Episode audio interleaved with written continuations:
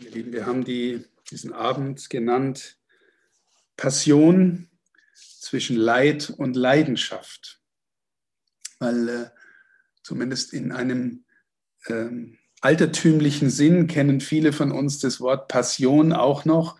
Viele haben es wahrscheinlich nicht mehr in ihrem aktiven Sprachgebrauch, aber wenn jemand sagt, äh, weiß ich was, Tennis spielen ist einfach meine Passion oder äh, ich bin ein passionierter Weintrinker, ich habe eine Passion für guten Wein, dann meinen wir damit, ich habe eine große Leidenschaft für dieses Fach, diese Sache, diese Person, diesen Gegenstand, was auch immer.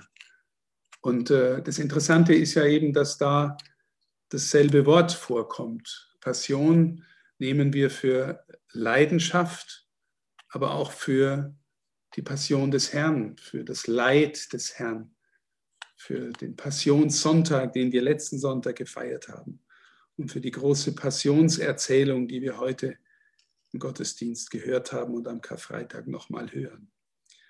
Und so im Nachdenken ist mir dann auch gekommen, ähm, wie das denn eigentlich auch zusammenhängt, ähm, dass man, äh, wenn man für etwas Passion hat, Leidenschaft hat, dann ist man oft auch bereit, dafür zu leiden.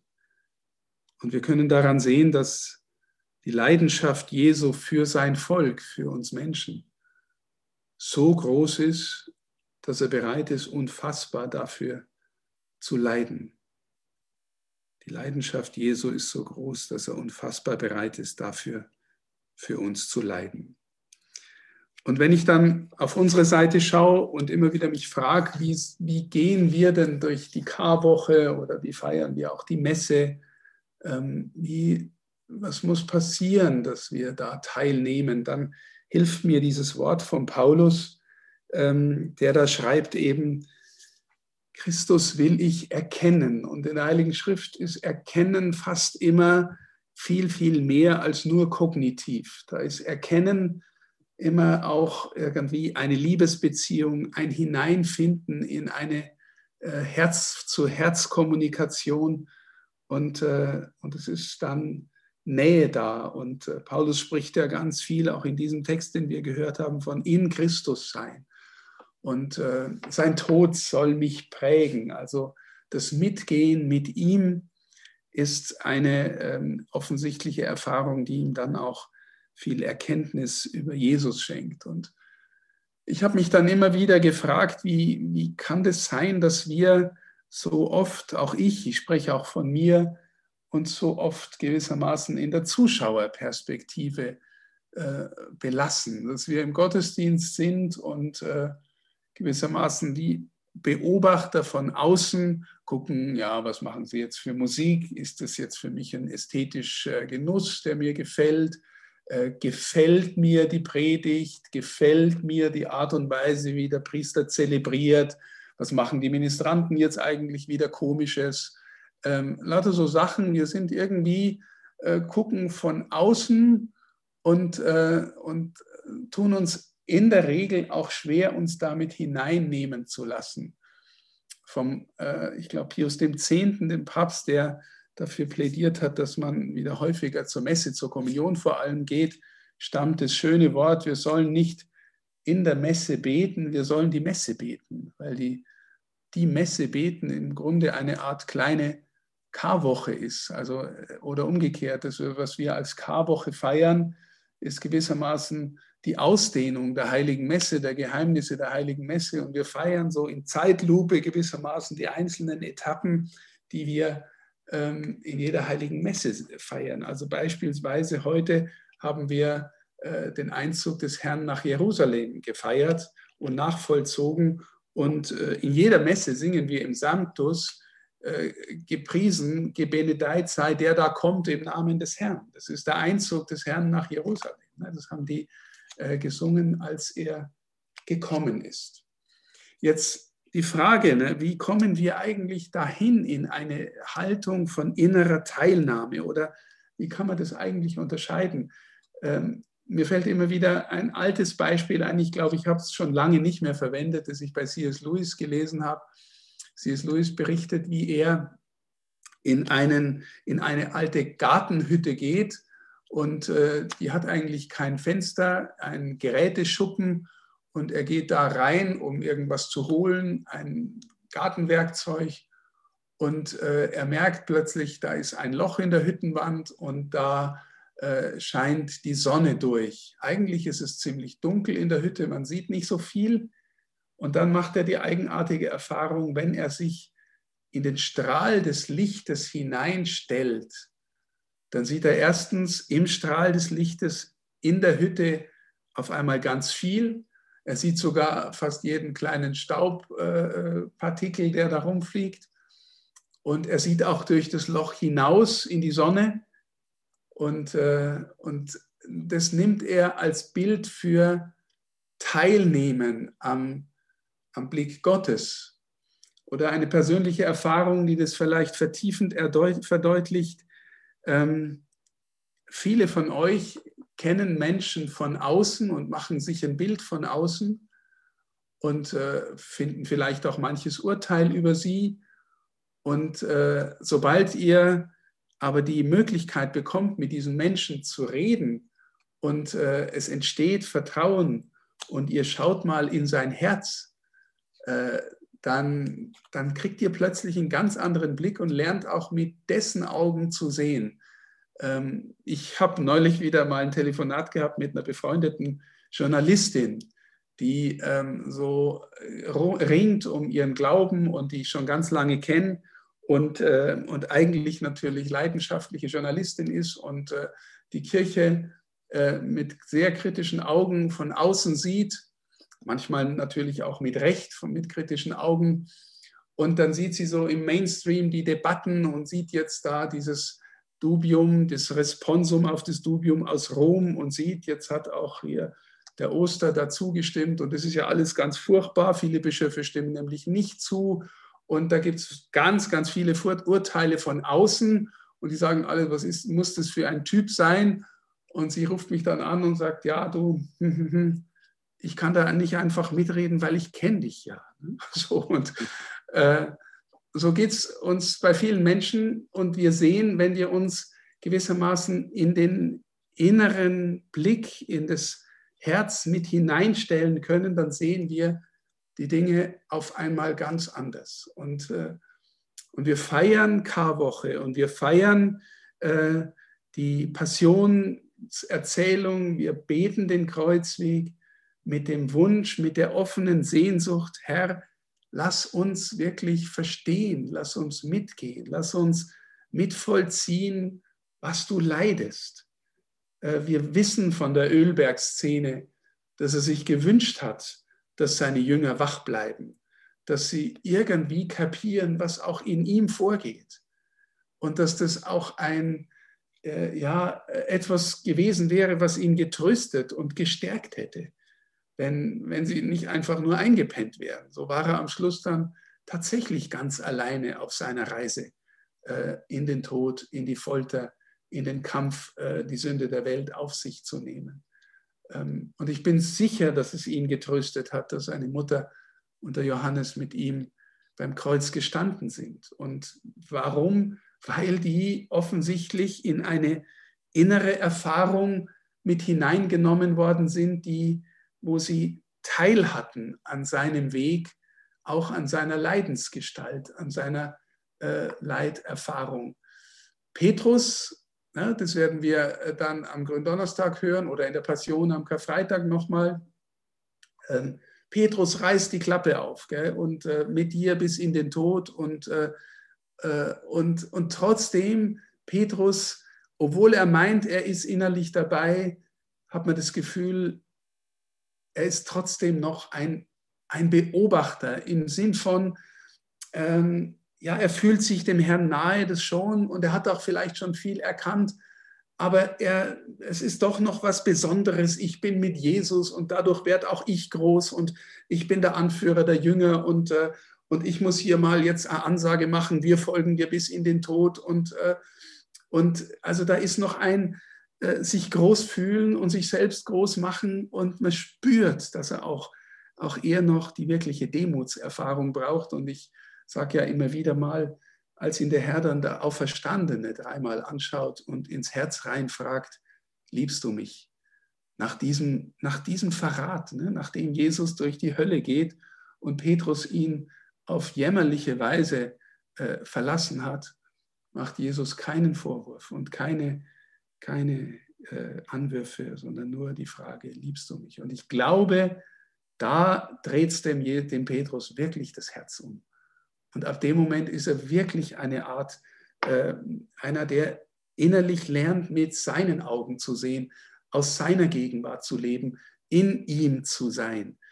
Ähm, also was ich auch sagen will, wenn wir uns äh, hineinnehmen lassen und berühren lassen von, äh, von dieser Gegenwart, die wir in jeder Messe feiern, die wir jetzt ausgezogen bekommen in den Kartagen, wenn wir mitgehen, wenn wir lernen, unser Herz zu öffnen, wenn wir versuchen, die Passion mal als einen Liebesbrief an uns zu lesen, dann fängt was an in uns, sich, sich zu verwandeln. Dann fangen wir an, uns in dieses Licht, in diesen Lichtstrahl zu stellen und die Welt und die Menschen mit anderen Augen zu sehen.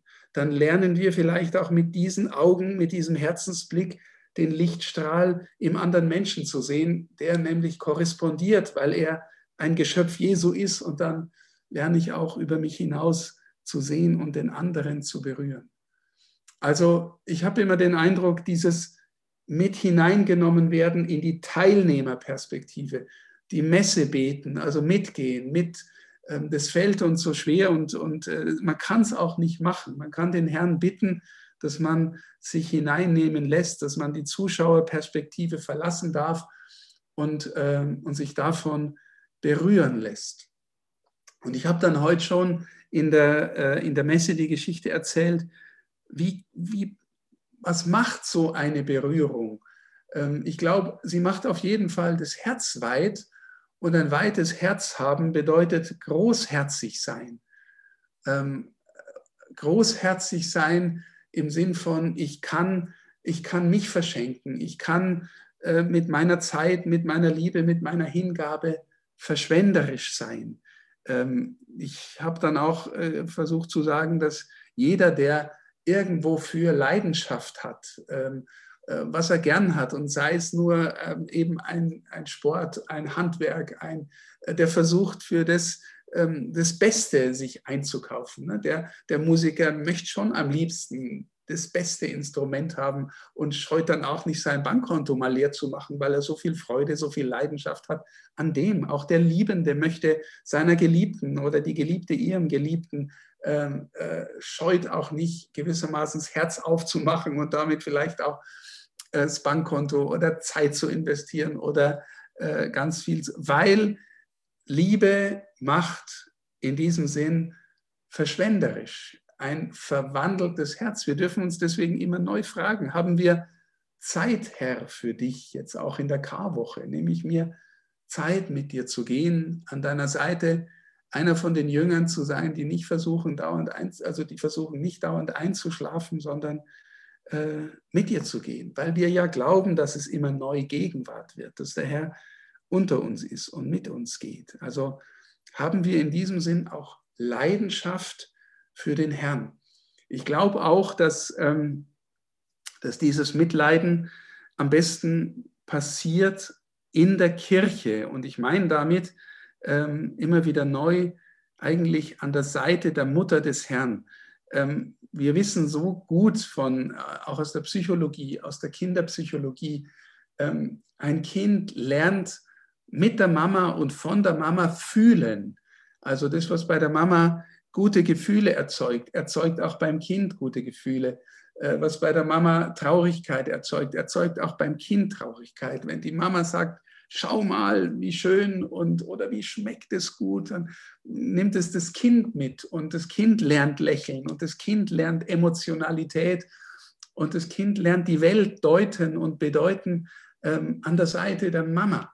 Ähm, etwas von diesem Effekt haben wir immer noch äh, zum Beispiel bei dem Thema Gähnen. Ne? Also im Zwischenmenschlichen, wenn einer gähnt und der andere muss mitgähnen, äh, dann ist es noch ein gewissermaßen wahrscheinlich so ein ein Relikt aus dieser ursprünglichen Zeit in der, in der Kommunikation zwischen Mutter und Kind oder Vater und Kind, wo das Kind sein, sein Weltverhältnis auch emotional lernt.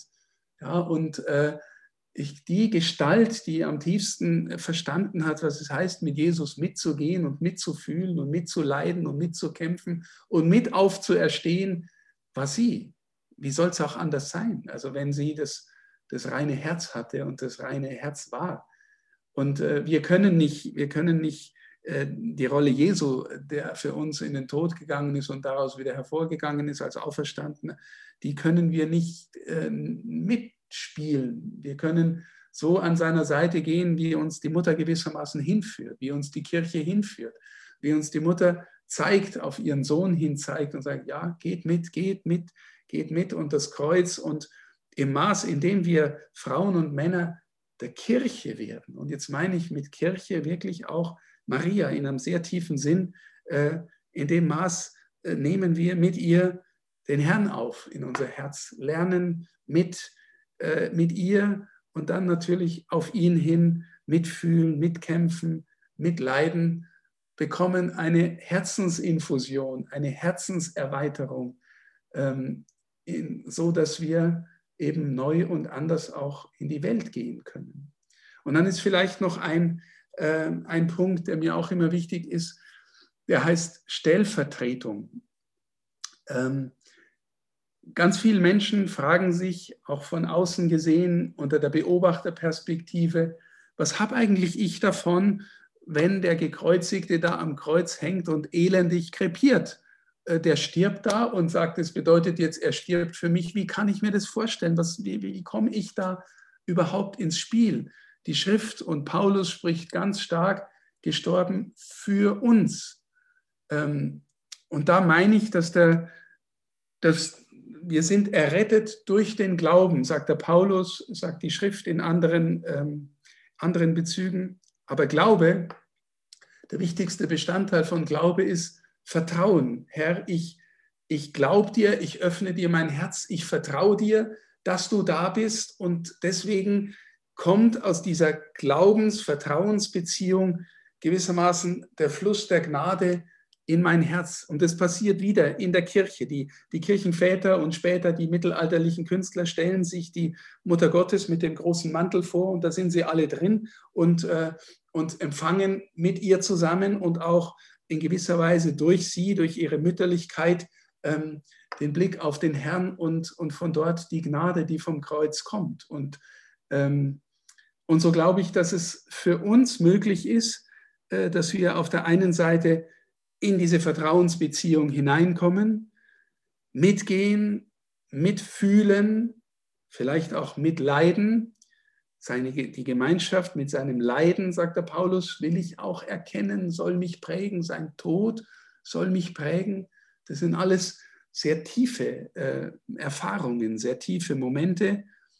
Und wenn ich mit ihm spüren darf, ja, Jesus lebt. Das ist nicht einfach nur Vergangenheit, es ist jetzt.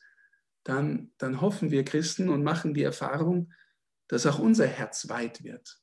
Dann machen wir die Erfahrung, dass auch wir Orte sein können, also jeder persönlich ein Ort, der gewissermaßen sein Herz aufmacht und wo ein anderer eintreten kann und Platz hat und wir äh, dem mit auf die Beine helfen, mithelfen ins Leben, mithelfen berührt zu werden, mitgeboren zu werden aus der Kirche. Nicht aus uns, aber wenn durch uns die Gnade fließen kann, wenn durch uns die Gegenwart des Herrn deutlich wird, dann nehmen wir teil an der Stellvertretung des Herrn. Paulus sagt mal im Kolosserbrief, dass er mit seinen Leiden ergänzt, was am Leiden Christi noch fehlt. Ja, kann man sagen, hat er nicht alles getan? Christus. Doch, er hat alles getan. Aber äh, er lädt uns ein und er würdigt uns, Reich Gottes mit aufzubauen, indem wir ihn durch uns wirken lassen, indem wir Menschen mit offenem Herzen werden, in deren Gegenwart womöglich andere spüren, ähm, da ist etwas da, was nicht nur von dieser Welt ist, wovon ich auch äh, berührt werden möchte, wovon ich leben möchte. Und äh, und ich habe es wirklich schon öfter erleben dürfen, dass Menschen tatsächlich dahin gefunden haben, dass Menschen sich bekehrt haben, dass Menschen auf einmal angefangen haben, äh, mit dem Herrn zu gehen. Und das ist, wenn ich das so sagen darf, wirklich ähm, sowas wie äh, das Glück meines Lebens. Also nicht im Sinn von, äh, super, ich habe einen Haufen Leute bekehrt, äh, überhaupt nicht, sondern, sondern äh, die Erkenntnis, das Evangelium ist die Wahrheit.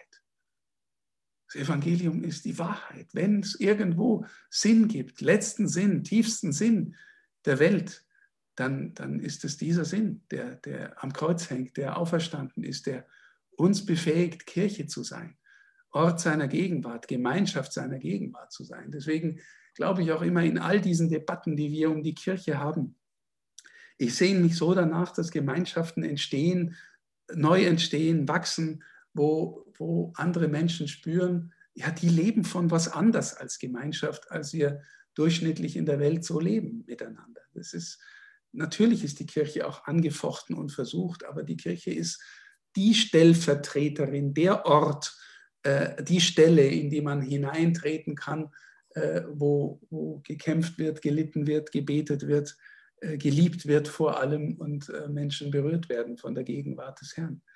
Also im Grunde geht es so sehr darum, dass wir unsere Augen und unsere Herzen heilen lassen, heiligen lassen, dass wir von der Zuschauerperspektive in die Teilnehmerperspektive kommen. Dass du nicht mehr der bist, der im Fußballstadion nur mitschreit, sondern runter auf den Platz gehst und mitrennst und mitkämpfst und mithilfst, dass ein Tor fällt. Äh, und ein Tor fällt, weil, äh, wenn andere mit hineinfinden in, in den Raum äh, oder aufs Spielfeld mitfinden und auch wieder mitspielen. Also deswegen sind wir als Kirche, als Glieder der Kirche dafür da, jetzt auch durch die Zeit mitzugehen. Und jetzt ist die Frage, bleibt uns, ähm, äh, wenn, wir, wenn wir den Herrn mit, mit, wenn wir mit ihm mitgehen, bleibt uns Leiden erspart? Äh, sehr wahrscheinlich nicht. Ähm, ich glaube, wer immer wirklich lernt zu lieben, und mein Lieben, das ist ein Lernprozess, in gewisser Weise sind wir alle dafür gemacht und in anderer Weise müssen wir alle auch immer wieder neu lernen, unsere Egoismen zu überwinden. Aber wer wirklich liebt, der weiß, dass es, dass es keine Liebe in dieser Welt ohne Leiden geht, gibt, ohne äh, mit dem anderen, den du gern hast, mitzukämpfen, mitzutragen, mitzuleiden. Das geht nicht. Wenn es dem anderen wirklich schlecht geht und du hast einen Platz in seinem Herzen, dann spürst du das auch. Und dann spürst der andere aber vielleicht auch, dass du, äh, dass er, dass ihm leichter wird, weil du mit ihm gehst und mitträgst und mitleidest. Also deswegen, ja, äh, der Herr hat nicht, äh, als er gelitten hat, hat er nicht unser Leiden aufheben wollen, sondern er hat eher sich gewünscht, dass wir in unserem Leiden seinem ähnlich werden, nämlich dass er auch im allertiefsten Leid noch vertraut, dass der Vater mitgeht, dass der Vater ihn rettet, dass der Vater ihn befreit ähm, und dass der Vater bei ihm bleibt.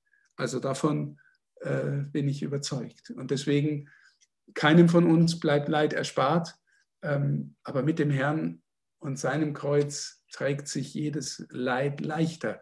Und zugleich gibt es die Erfahrung, ähm, die auch im Philipperbrief steht, wo Jesus, äh, wo Paulus sagt, freut euch im Herrn zu jeder Zeit.